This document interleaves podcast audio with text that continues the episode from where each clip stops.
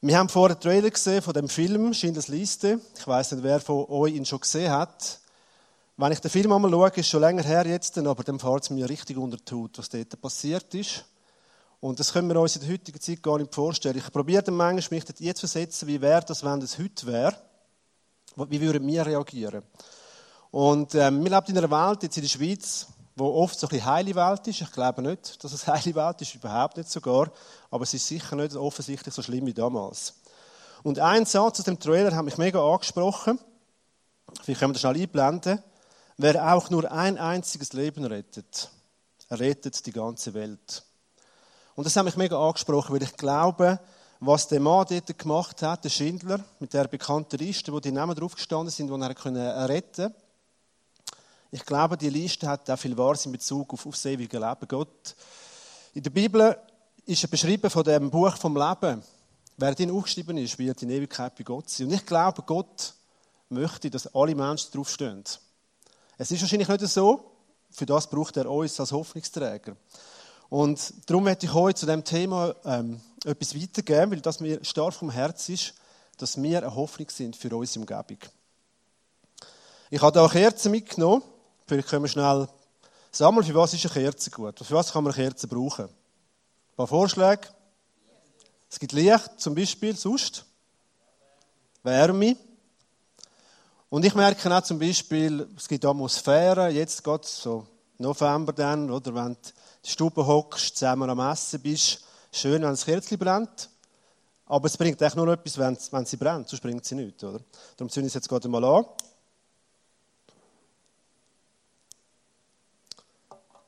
Jetzt wird es dunkel da drinnen. Genau, aber die äh, Kerze gibt hell. Wenn jetzt ganz dunkel wird, ist ein grosser Raum, ganz kleine Kerze, sieht man, wo das Licht brennt. Es gibt ein bisschen Helligkeit da rein. Und das ist etwas, was mich auch in meinem Leben fasziniert. Seit ich mit Jesus unterwegs bin, seit ich zum Glauben gekommen bin, habe ich gemerkt, dass sich mega viel verändert hat in meinem Leben. Ich habe eine andere Sicht bekommen für die Leute um mich herum. Und ich habe gemerkt, die, die die Schweiz da oder die Welt, die hat viel, wo verloren ist und sie braucht einfach das Licht von Jesus. Als ich die Predigt vorbereitet habe, bin ich auf einen Bibelvers gestoßen, der mich eigentlich schon länger mal beschäftigt hat. Und als ich das erste Mal gelesen habe, bin ich ehrlich gesagt überhaupt nicht rausgekommen. Aber als ich mich dann ein bisschen mit dem befasst habe, habe ich gemerkt, dass es ganz viele zentrale Botschaften in dem Vers hat. Vielleicht können wir die gerade mal einblenden. Das ist so ein bisschen der Predigtext, der Leitvers von heute Morgen. Ihr aber seid das auserwählte Geschlecht, die königliche Priesterschaft, das heilige Volk, das Volk des Eigentums, das ihr verkündigen sollt, die Wohltaten dessen, der euch berufen hat von der Finsternis zu seinem wunderbaren Licht. Ein paar schwierige Wörter, sehr äh, ein schöner Text irgendwie und hat viele zentrale Aussagen drin. Vielleicht noch schnell zum Sagen. Der Petrus hat ja den Brief geschrieben, der erste Petrusbrief. Und der Petrus ist für mich eine Art des Vorbild. Ich finde es einfach ein starker Mann Gottes, wie er in der Bibel beschrieben ist. Ein sehr ein authentischer Charakter. Und er ist ja einer von den Jüngern der das Privileg hat, drei Jahre mit Jesus zusammen unterwegs zu sein, wo Jesus als Mensch noch da war. Ich weiß nicht, wie es euch geht. Ich hätte es irgendwie gerne mal ein erlebt. Und er hat wirklich gesehen, warum das Jesus gekommen ist und hat sie nachher gesendet. Er hat gesagt, hey, gönnt in alle Welt hinein, bringt das Licht unter Menschen, sind die Hoffnungsträger. Und wer den Petrus kennt, er hat auch vieles verbockt. Er ist alles andere als perfekt gewesen, aber Gott hat ihn ganz stark gebraucht. Und er schreibt den Brief, wahrscheinlich ist er in Rom gewesen, etwa 64 nach Christus, also etwa 30 Jahre nachdem Jesus gestorben am Kreuz ist, nachher auferstanden ist. Und er schreibt den Brief an die Gemeinde in Kliasi. Kliasi ist in der heutigen Türkei. Und das hat etwa Größe wie Deutschland, die Schweiz und Österreich als deutschsprachige Europa. Und er schreibt ihnen den Brief in eine Zeit hinein, ähm, wo schon ein bisschen Verfolgung angefangen hat. Vielleicht nicht so krass jetzt wie im Film da. Sie sind noch nicht jetzt gerade abgemetzelt worden wegen ihrem Glauben und so, aber sie sind angestoßen, man hat sie äh, disst, man hat sie unterdrückt ein Stück weit und sie haben gemerkt, das wird wahrscheinlich noch zunehmen. Und in diese Situation inne sagt Petrus ihnen, schreibt ihnen den Brief, ihr aber sind das auserwählte Geschlecht. Und ich denke, einerseits ist das eine grosse Ermutigung für sie. Andersrum haben sie sich wahrscheinlich gefragt, ja, was heißt das? Also, wie sind wir auserwählt? Und auch in der heutigen Zeit ist es so, dass man gerne Leute erwählt. Ich meine, ich habe keinen Fernseher daheim oder wir haben einen, aber er ist irgendwo in einem Zimmer rein, brauchen den eigentlich nicht. Aber im Fernsehen kommen jetzt immer die Casting-Sendungen, oder? Es wird irgendjemand aus einer Gruppe von Leuten ausgewählt. Ich weiss nicht, äh, wer so Zeug einmal schaut. Ich zum Glück nicht so. Aber es hat zum Teil einen höheren Unterhaltungswert. Ähm, etwas, was sich auch recht durchgesetzt hat, ich glaube jetzt seit etwa zehn Jahren schon, ist äh, DSDS, oder? Deutschland sucht den Superstar. Das ist die Sendung mit zehn deutschen Sängern, die am Schluss meistens den Schweizer gönnt. Dann gibt es äh, die anderen Sendungen, zum Beispiel äh, Jeremy's Next Topmodel. Da steht die Sendung, wo immer eine brüllt. Dann gibt es den Bachelor, oder? Äh, der kann jetzt äh, irgendwie aus etwa 14 Frauen, glaube oder 20, oder ich weiß es auch nicht genau, einen auswählen, der ihm am besten gefällt. Und bei Gott ist das ganz anders. Weil er wählt nicht Leute aus aufgrund von irgendwelchen Leistungen, aus irgendwelchen optischen Vorzügen, aus äh, Eigenschaften, die sie haben, sondern er tut die Leute auswählen, weil er sie liebt. Aus purer Liebe, aus purer Gnade. Und das sagt er immer wieder in der Bibel. Wenn man zum Beispiel im Epheser lesen, schon vor Beginn der Welt, von allem Anfang an, hat Gott uns, die wir mit Christus verbunden sind, auserwählt. Wir sollten zu ihm gehören, befreit von aller Sünde und Schuld. Wir sind erwählt, einfach so. Er wünscht sich, dass wir mit ihm zusammen unterwegs sind. Er hat einen Plan für unser Leben und er will mit uns unterwegs sein. Und ich glaube, das ist etwas, wo wo wir nicht machen können. Wir haben vielleicht mal gesagt, ja, mal, ich will mich aufmachen, zum an Gott können glauben. Oder vielleicht bist du gar noch nicht an dem Punkt. Aber Gott erwählt uns und hat uns Leute über den Weg geschickt, die uns in irgendeiner Form mal von ihm erzählt haben. Oder wo, wo man gedacht hey, der hat etwas, wo mir fehlt. Und auf das sind wir in die Nähe von Gott gekommen. Ich denke, dass du morgen da bist, wird auch irgendeinen Grund haben, dass du mit Leuten unterwegs bist, wo, äh, wo Jesus in ihrem Leben haben oder etwas mit ihm erlebt haben. Und ich glaube, das Ziel von der Erwählung von Gott ist, dass wir seine Kinder werden. Dass wir eine Beziehung haben mit ihm, dass wir dürfen unterwegs sein, dass wir dürfen von ihm gesendet sein in die Welt hinein und dass wir dürfen eine Beziehung haben, die uns eine Hoffnung gibt, über das Leben auszustehen. Und sein Wille ist klar. Gott will, dass alle Menschen gerettet werden. Es steht zum Beispiel im Timotheusbrief 2,4, denn er, also Gott, will, dass alle Menschen gerettet werden und seine Wahrheit erkennen. Und dass wir da sind heute, wir haben uns im Morgen oder vielleicht schon gestern oder schon länger entschieden, dass wir heute hier kommen. Aber ich glaube, Gott hat uns irgendeinen Impuls gegeben, dass wir da sind. Und Gott hat uns erwählt. Er möchte mit uns eine Gemeinschaft haben. Gnade ist eigentlich das zentrale Wort. Und Gnade ist ja so ein Wort, das wir immer wieder hören in Bezug auf Gott, in Bezug auf die Bibel. Aber was ist Gnade eigentlich? Das ist, glaube ich, etwas, wo wir in all diesen Jahren, wo wir mit Gott unterwegs sind, erst richtig kennenlernen, was das bedeutet. Aber jetzt muss ich vielleicht mal in zwei Sätze fassen. Ich glaube, Gnade heisst, du kannst nichts machen, dass Gott dich nicht mehr liebt. Du kannst nichts dafür tun. Er liebt dich einfach. Und du kannst nichts tun, dass Gott dich noch mehr liebt. Weil er ist pure Liebe. Das ist nicht einfach nur eine Eigenschaft von Gott, sondern das ist sein Wesen. Und darum wünscht er sich eine Beziehung mit dir. Mit ewiger Liebe habe ich dich geliebt. Darum habe ich dich zu mir gezogen aus lauter Gnade. Das ist die Erwählung von Gott, die er für uns parat hat. Und wenn wir weitergehen in unserem Vers im 1. Petrus, dann geht es weiter. Dann sagt er, dass ihr verkündigen sollt die Wohltaten dessen, der euch berufen hat von der Finsternis zu seinem wunderbaren Licht. Ich glaube, das Leben auf dieser Erde ist schlussendlich eine Vorbereitung auf die Ewigkeit. Wir leben da vielleicht 60, 70, 80 Jahre, vielleicht auch länger. Jetzt habe ich gerade letztens gelesen, die Schweizer werden am ältesten, ich glaube etwa 84 Jahre im Durchschnitt. Aber du weißt nicht, wie lange du da bist. Vielleicht bist du auch noch 10 Jahre da, vielleicht auch noch 20, 30 Jahre. Aber es ist eine begrenzte Zeit. Und interessant ist, wenn wir mit Gott leben und wir äh, Jesus angenommen und in den Himmel kommen, im Himmel können wir sehr vieles machen, was wir da auch schon machen können. Was wir da heute Morgen zum Beispiel machen. Wir können Gott anbeten, wir können miteinander Gemeinschaft haben, wir können geistlich wachsen, wir werden Spass haben. Das alles können wir da machen und im Himmel können wir es auch machen. Es gibt eigentlich nur zwei grundlegende Sachen, die wir hier machen können und im Himmel können wir es nicht mehr machen. Das erste ist Sündigen und das zweite ist, den verlorenen Menschen die Hoffnung von Jesus bringen. Die zwei Sachen können wir im Himmel nicht mehr machen, da können wir es aber machen. Jetzt, was denken ihr, welche von diesen zwei Sachen hat Gott lieber, dass wir es tun? Ich könnte die Antwort euch selber geben. Aber er wird uns auf dieser Welt brauchen. Er hat uns berufen, dass wir Hoffnungsträger sind, dass wir die Liebe weitergeben. Und dass wir einfach das Feuer, wo, wo in uns empfacht worden ist, weitergeben. Mit Daten, auch mit Wort, dass wir das einfach ausleben.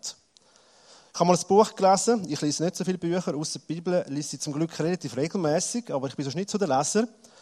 Und ich habe das Buch gelesen, das hat ein Pastor geschrieben, also kein Evangelist, ein Pastor. Und er sagt, wenn mir die Liebe für den anderen fehlt, der Wunsch, ihm zu dienen und ich mich nur auf meine eigenen Bedürfnisse konzentriere, dann sollte ich mich fragen, ob Jesus wirklich in meinem Leben ist. Ich glaube, die nächste Liebe, die die Bibel immer beschreibt, das können wir selber gar nicht machen. Aber wenn Jesus in unser Leben kommt, dann können wir sie weitergeben. Dann können wir für die anderen da sein. Dann können wir die Liebe, die wir aufgesucht haben von Gott, auch weitergeben.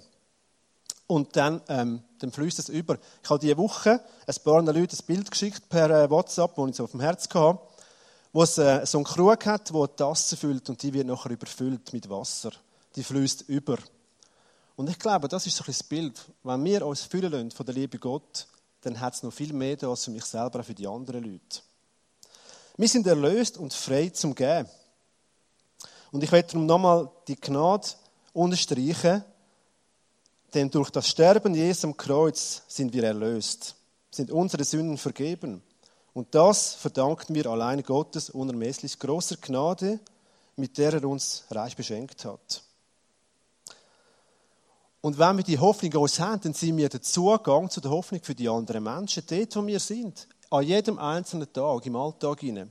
Und wir müssen uns nicht einmal einen Stress daraus machen, sondern ich erlebe immer wieder, dass vielleicht, wenn ich nur etwas sage oder etwas mit Leuten unterwegs bin, dass ich merke, ich kann etwas weitergeben. Im Text steht auch noch, wir sind das königliche Priestertum. Wunderbares Wort, oder? Also in zwei Wörtern, wunderbare Aussage. Das königliche Priestertum. Und es ist noch lustig, dort, wo ich aufgewachsen bin, wo ich dann zum Glauben kam, in diesem Dorf, bin ich ein Jugendarbeiter in der Kirche. Und dann sind wir ab und zu im Dorf noch gewesen, eins ziehen, Kaffee oder ein Bier oder einfach mit den Leuten unterwegs gewesen. Und dann haben die Jungen einmal gesagt vom Dorf, ah ja, du bist ja der Jugendpriester dort oben. Dann habe ich gesagt, ja, also ich bin auch nicht Priester. Wir sind äh, nicht katholisch. Aber ich habe herausgefunden, eigentlich ist es gar nicht so falsch, weil was ist ein Priester? Ähm, Im Alten Testament sind Priester eingesetzt worden von Gott. Zum Beispiel der Aaron, mein Namensvetter, ist der erste hohe Priester gewesen. Und Priester haben einen Zugang ins Heiligtum im Tempel, wo die anderen nicht hatten. Die Priester sind ein Mittler zwischen Gott und den Menschen. Wo dann Gott Jesus auf die Welt geschickt hat, ist er eigentlich, hat er, ist er wie der Priester gewesen. Er ist der gewesen, der die Hoffnung gelebt hat, ausgelebt hat. Durch Christus haben Menschen eine Beziehung haben mit Gott. Und wo Jesus nachher aufgestanden ist, hat er die Jünger geschickt und alle, die ihm werden nachfolgen, den nächsten Jahren gesagt, hey, ihr seid jetzt das königliche Priestertum. Ihr seid Mittler zwischen Gott und den Menschen. Und darum sind wir eigentlich Priester, wenn wir Gott in uns tragen. Und es ist interessant, ich bin vor kurzem äh, in der Bar gewesen. Ich gehe ab und zu Fußball schauen, wenn ich Zeit habe. Ich bin Liverpool-Fan. Und wenn wir dann dort, äh, wenn ich in die Bar gehe, dann lernst du mal Leute kennen. Redest über Fußball. Und dann irgendwann fragt sich auch, ja, was machst du denn sonst so? Äh, und ich habe dort bei am Tisch gekocht mit Leuten, die ich vorher noch nie gesehen habe. Und dann haben sie gesagt, ja, was machst du denn zu Luzern? Du redest schon Zürichdeutsch und so. Ähm, habe ich gesagt, ja, also ich arbeite als Koch noch und nebenzu bin ich eigentlich Pfarrer. Ich arbeite aber nicht mit der Kirche, sondern auf der Straße. Was? Du bist Pfarrer, du kommst da Fußball schauen. Die haben das natürlich sauglatt gefunden, oder? Es sind natürlich dann auch so ein paar Sprüche gekommen. Und dann sind wir dort gehockt und äh, wo dann der Match fertig war, bin ich dann irgendwann aufs WC. Dann komme ich raus und dann kommt einer von dem Tisch, wo ich aber nicht geredet habe voran, auf mich zu. Hey, kann ich bei dir beichten? Und ich habe gesagt, ja, also, ist das jetzt wieder irgendein blöder Spruch? Oder äh, habe ich gesagt, ja, geil, ich bin aber nicht der Papst. Und hat er gesagt, nein, ich meine es ernst. Habe ich gesagt. Ja, du kannst schon bei mir beichten. Aber äh, es geht eigentlich mehr darum, dass du das Gott kannst eingeben kannst. Und vielleicht ist es gut, wenn du es jemandem sagen kannst. Und ja, du kannst es mir gerne sagen. Dann sind wir rausgegangen. Und dann hat er mir gesagt, hey, weißt, ich habe eine wunderbare Freundin. Wirklich. Die beste Frau, die ich kann ich bin der erste Freund, den sie hat. Also er war schon Mitte 20, gewesen, wirklich, aber gute Wert. Sie macht alles mich und sie würde mir, sie würde mich nie betrügen oder so, aber ich bin total, ich bin krankhaft, eifersüchtig. Und immer denke ich, auch wenn sie mit dem anderen Mann redet, hey, wieso hat es mit dem jetzt so gut und so, und ich habe dort wirklich das Problem. Und ähm, der hat das dann dort das Licht gebracht, oder? Und ich habe ihm gesagt, hey, ich will mit ihr darüber reden. Nein, das kann ich nicht machen. Nein, die denken, hey, spinnt der und so. Habe ich gesagt, ja, das musst vielleicht du wissen, aber es ist manchmal gut, wenn man Sachen ins Licht bringt. Und dann habe ich nachher für ihn beten. Hey, und das war total berührt. Und dort, wo du bist, auch wenn du nicht äh, Pfarrer bist oder so, bist du eine Hoffnung für die Menschen. Auch wenn du vielleicht denkst, ja, denen geht es ja gar nicht so schlecht. Unterschätzt nicht die Sehnsucht, die Menschen haben nach Gott oder nach der Wahrheit. Vielleicht würde ich es nicht Gott nennen, aber die suchen, die etwas brauchen, wo ihnen hilft. Wie sie merken, das Leben hat schlussendlich gleich zu wenig gebieten. Wenn, nicht, wenn es nicht weitergeht, wenn die Hoffnung nicht weitergeht nach dem Leben, wo mehr ist als das. Viele Leute suchen ja nach dem Sinn vom Leben. Im Moment haben wir einen Kurs, wo wir ähm, Leute trainieren, als Hoffnungsträger eigentlich, wo wir ab und zu auf die Straße gehen, dass sie lernen, wie kann ich den Menschen von Jesus erzählen. Gerade am Donnerstag bin ich mit einer Frau unterwegs gewesen, von äh, Nidwalden, von Stanz, etwa 60. Und die hat das noch nie gemacht, oder? Sie hat einfach sich lernen, wie man von Jesus erzählen kann. Auf die Straße gehen wir eigentlich zum Trainieren. Wir wollen die Leute nicht als Strassenevangelisten ausbilden, sondern dass sie ihrem Alltag den Leuten, die, die, ihr vom Herzen sind, die sie gerne hat, von Jesus erzählen. Und dann haben wir verschiedene Leute angesprochen, mit so Fragebogen. Und der eine, das war noch wirklich interessant, der hat alle Fragen abgelehnt. Nein, das will ich nicht, nein. Und die letzte Frage ist, ja, würde sich dann interessieren, wie man kann sicher sein kann, äh, ewiges Leben haben und eine Beziehung haben mit Gott? Äh, nein, das würde mich nicht interessieren. Und dann habe ich auch das Gefühl gehabt, jetzt muss ich gleich noch mal etwas fragen. Dann habe ich gesagt, ja, darf ich mal eine Frage stellen? Jetzt mal angenommen, du würdest heute sterben, was wir nicht hoffen, aber es könnte sein. Du würdest vor Gott kommen und er würde dich fragen, wieso soll ich dich zu mir in den Himmel lassen? Was würdest du ihm dann sagen? Er hat gesagt, oh, das habe ich mir jetzt also noch nie überlegt. Und dann haben wir noch ein Gespräch gehabt, obwohl wir eigentlich die Leute wieder gehen lassen, wenn sie nicht weitermachen wollen. Und er hat mir gesagt, ja, mir geht es wahrscheinlich einfach zu wenig schlecht, dass ich bis jetzt Gott gar nicht suchen musste. Dann habe ich gesagt, hey, also, wenn es Gott wirklich gibt und er etwas vorhat mit dem Leben, dann würde ich ihn jetzt suchen, wenn es dir schon gut geht, oder? Weil dann kannst du in dieser ganz viel leben und wir alle kommen an einen Punkt im Leben, wo es manchmal schwierig ist, wo wir vielleicht offener sind für etwas Neues. Aber such Gott, er hat etwas vor mit dir. Und er ist noch gegangen. Äh, wir haben auch noch gebetet, dass er wirklich darf, ähm, offen sein darf, dass Gott etwas für ihn parat hat. Und so können wir wirklich überall einfach Hoffnungsträger sein. Und eine Geschichte, die mich mega berührt hat. Vielleicht bist du schon lange unterwegs mit Leuten, die du mega gern hast. Sagst, es sind so gute Menschen. Aber die Hoffnung haben sie nicht im Leben von Jesus und es tut mir irgendwie weh, weil ich, ich glaube, es geht ihnen noch besser, wenn sie es haben, dass sie in dieser Perspektive können unterwegs sein können. Und du bist vielleicht schon lange dran und es ist nichts passiert. Wenn ich dir eine kurze Geschichte erzähle, die ich erlebt habe. Vor kurzem hat mir ein Pastor geschrieben, ich war ja vorher Jugendpastor in einer Krishona-Gemeinde. Und dann hast du einmal im Jahr so Konferenzen, es sind etwa 100 Kirchen in der Schweiz von der Krishona, und dann triffst du die Pastor ab. Den habe ich dort mal kennengelernt, aber ich habe ihn jetzt nicht besonders gut kennt dann schreibt ihm auf Facebook und als ich, als ich das lese, dann ist mir wirklich der Laden ab. Also im positiven Sinn. Ich konnte das zuerst aber gar nicht glauben, was er mir dort geschrieben hat.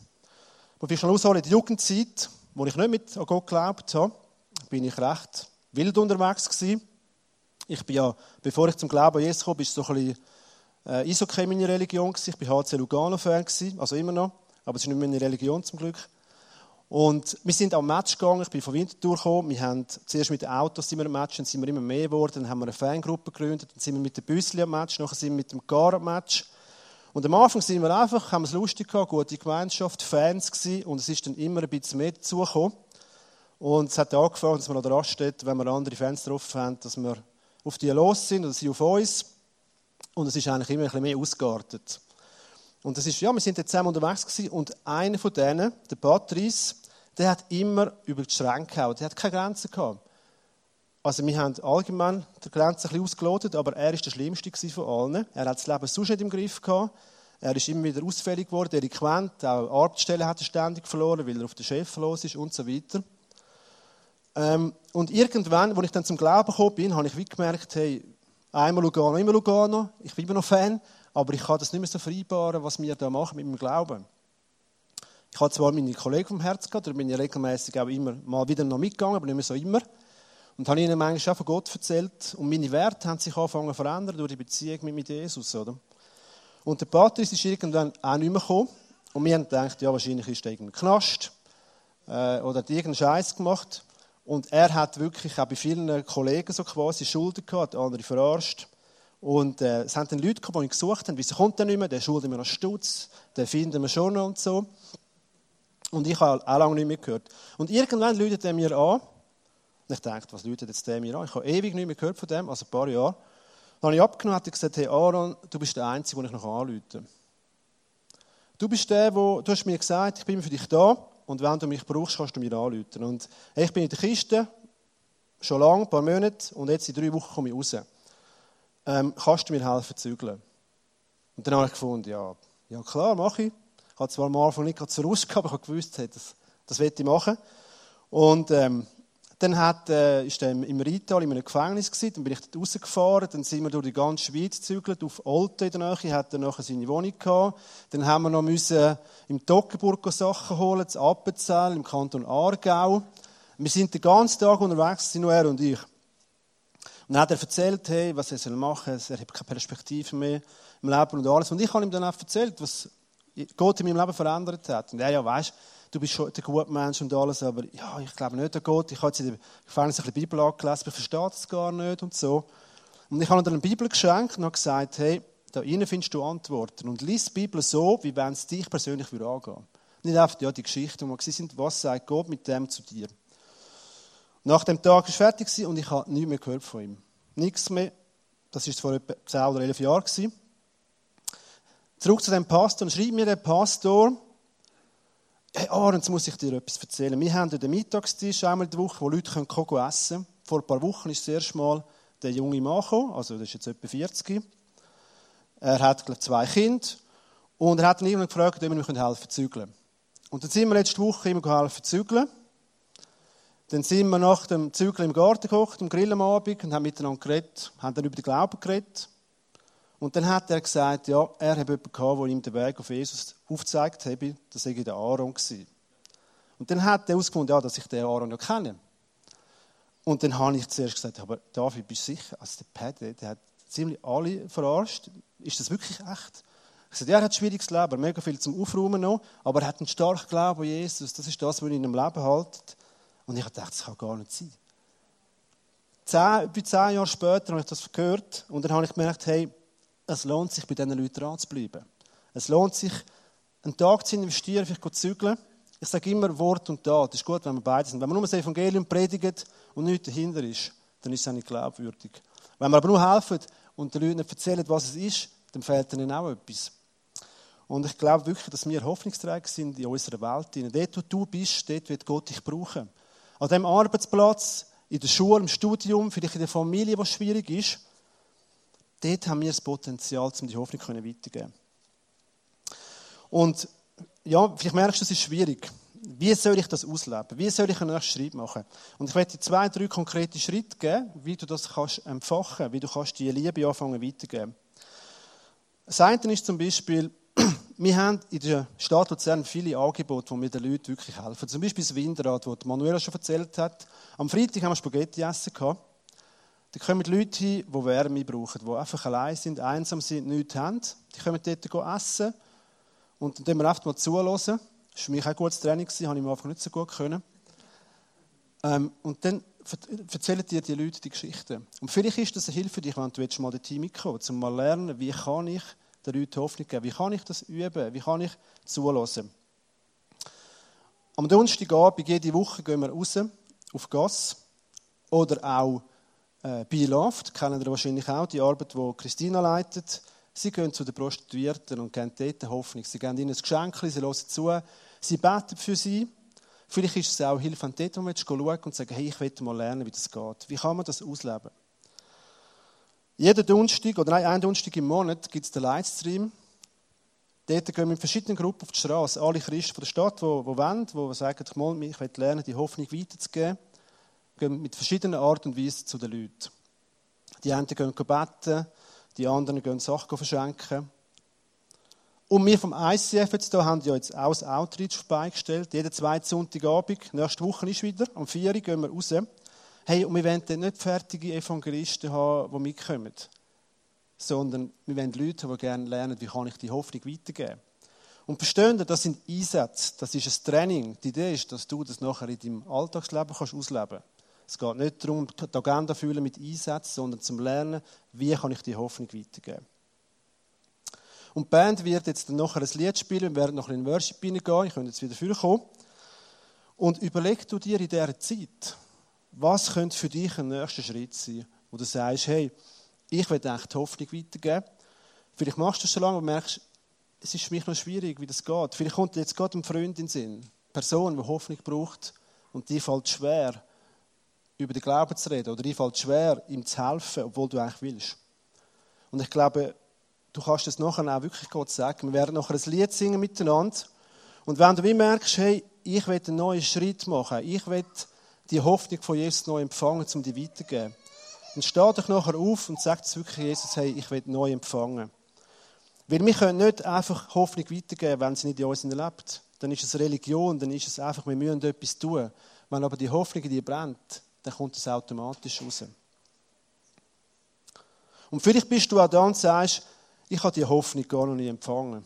Vielleicht bist du das erste Mal da, vielleicht bist du schon da gewesen und sagst, hey, ich will eigentlich, dass auch die Kerze mir brennt. Dann bitte ich dich auch nachher wirklich das Gott zu sagen. Vielleicht hilft es dir auch aufzustehen, zu sagen, hey Jesus, wer bist du? Ich habe schon viel von dir gehört, ich habe noch nicht viel mit dir erlebt, ich will eigentlich etwas mit dir erleben. Wenn wir aufstehen, werden wir aktiv empfangen und sagen, hey, komm zu mir rein. Ich habe dir am Anfang die Frage gestellt, wem gibst du weiter? Wem gibst du etwas weiter heute Morgen? Und wie ich vorhin schon gesagt habe, vielleicht kommt dir gerade jemand in den Sinn. Vielleicht hast du gerade eine Person, die es dringend nötig hat. Die offensichtlich hoffnungslos ist. Und vielleicht sagst du einfach an Gott, ja, gib du mir jemand aufs Herz. Wie es bei mir einfach das Telefon klingelt hat, nachher läutet der Patrice an und ich merke, ich bin jetzt ein Hoffnungsträger in dieser Situation. Nimm die Kerze mit. Für mich ist das Symbol für mein Leben. Die Kerze ist jetzt noch relativ groß und ich sage immer, ich brenne und irgendwann, wenn die Kerze drinnen ist, dann ist es für mich Zeit zum Gehen. Dann habe ich meinen Lauf erfüllt. Dann habe ich die Berufung, die Gott mir gegeben hat, erfüllt. Aber ich will, dass die Kerze am Brennen ist. Und wenn du merkst, meine Kerze brennt im Moment nicht so, wie ich es mir wünsche, oder wenn du etwas hast, sagst, ich will neu entzündet werden, dann komm dir nachher führen. Wir bieten Gebet an, da unten werden Leute stehen, die für dich beten. Beten ist immer ein Segen weitergeben. Und die Leute haben immer das Gefühl, oh, wenn ich jetzt führen gehe, dann haben alle das Gefühl, ich habe ein riesiges Problem. Nein, es geht nicht um das. Es geht darum, den Segen zu empfangen von Gott, um das Feuer wieder anzuzünden.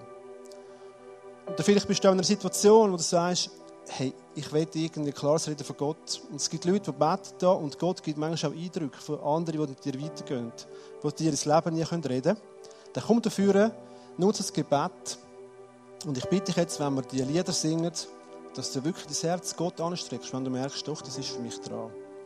Er ist da mit offenen Armen. Er hat dich erwählt. Er wünscht, mit dir zusammen zu sein. Und darum darfst du ihm alles sagen, was du auf dem Herzen hast. Lieber Vater, ich danke dir für den Morgen. Ich danke dir für jeden Einzelnen, der heute hier reinhockt. Du kennst sein Leben in- und auswendig. Du weißt, was er alles schon erlebt hat, was sie alles schon erlebt hat. Vielleicht auch gerade die Situation, wo sie jetzt drin ist. Und ich glaube, es sind heute Leute da, die es ganz schwierig haben. Vielleicht schon länger, wo die Hoffnung gar nicht erleben im eigenen Leben. Und Jesus, ich bitte dich, dass du das Feuer anzündest. Und danke, Herr, dass du, Jesus, sagst, wir können immer zu dir kommen. Es gibt nichts, wo uns abhalten, zu dir zu kommen. Aus Gnade sind wir errettet. Herr, und ich bitte dich, dass du redest Morgen, dass Menschen wirklich dürfen einen Schritt auf dich zu machen und du ja, auch die zerbrochenen Herzen heilen tust heute Morgen. Danke, dass du eine Berufung aussprichst, dass wir Menschen aufs Herz bekommen, wo wir dürfen ein Hoffnungsträger sein Und dass wir jetzt gerade im nächsten Monat, wo viel Dunkelheit da ist, viele Leute im November, dürfen das Licht in dieser Welt. Du das für uns anzünden, Heiliger Geist. Amen.